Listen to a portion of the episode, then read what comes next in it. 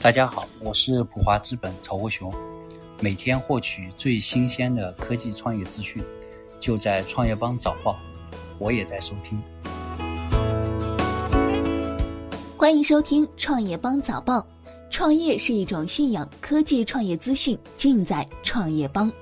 今天是二零一八年九月二十七号，星期四，我们一起来关注今天的重要讯息。刘强东，美国律师认为检察官不会起诉，因为指控与证据有出入。关于在美国卷入的性侵案，刘强东的律师方面坚称其无罪。刘强东的刑辩律师 Jill Brisbois 表示，警方展开了调查，检察官正在对案件进行评估，这些事实都不能说明案件会被提起公诉，这只是流程。在这个全套的流程中，针对指控刘先生都是被假设无罪的。我们认为检察官不会起诉，因为他们会发现指控与证据有出入。三通一达、百世五家上市快递公司将全部于十月一号上调派费，中通、圆通、申通、韵达、百世将全部于十月一号调整派费。其中，韵达、圆通、申通也向各网点发布调整到达上海地区快件派费通知，将各网点到达上海地区的快件派费上调零点五元每票。百世方面未透露具体调整方案，称调整派费是为保障旺季派件服务质量，提高用户满意度。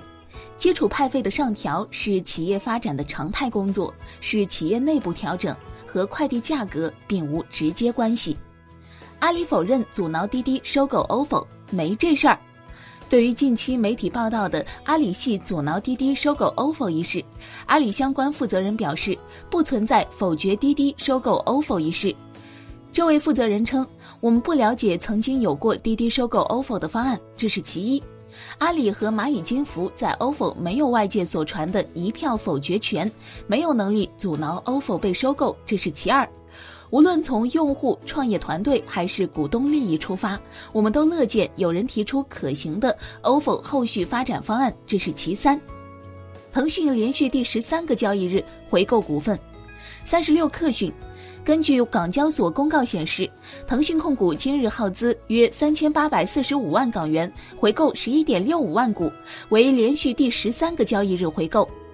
比特大陆赴港提交招股书，上半年净利润七点四三亿元，同比增百分之七百九十五。比特大陆昨日在港交所披露招股说明书，中金公司为独家保荐人。招股书显示，二零一八年上半年，比特大陆营收为二十八点五亿美元，同比增长百分之九百三十八，净利润七点四三亿美元，同比增长百分之七百九十五。原推送内容中，营收同比增长百分之一百，净利润同比增长百分之二十六点一，有误，特此更正。赴港上市首日，海底捞收盘报十七点八二港元，触及发行价。三十六克讯，截至港股收盘，海底捞报十七点八二港元，涨幅为百分之零点一一，盘中涨幅收窄，触及十七点八港元发行价。此前涨幅一直达到百分之十。KKR 在中国成立医院投资管理平台。九月二十六号，KKR 宣布在中国成立全新医院投资管理平台公司仁康投资。仁康投资旨在通过收购医院扩建和整合，提供高品质医疗服务。同时，KKR 还宣布，仁康投资已收购医院管理公司安徽和天医馆的多数股权，将支持和天医馆通过并购进行业务扩张和发展，聚焦在医疗资源匮乏、医疗服务品质薄弱的三四线城市。盒马鲜生海南首店将在九月二十八号开业。盒马海南首店将于九月二十八号开业，在盒马海口国贸店，消费者可以购买到一百多种来自不同国家的商品。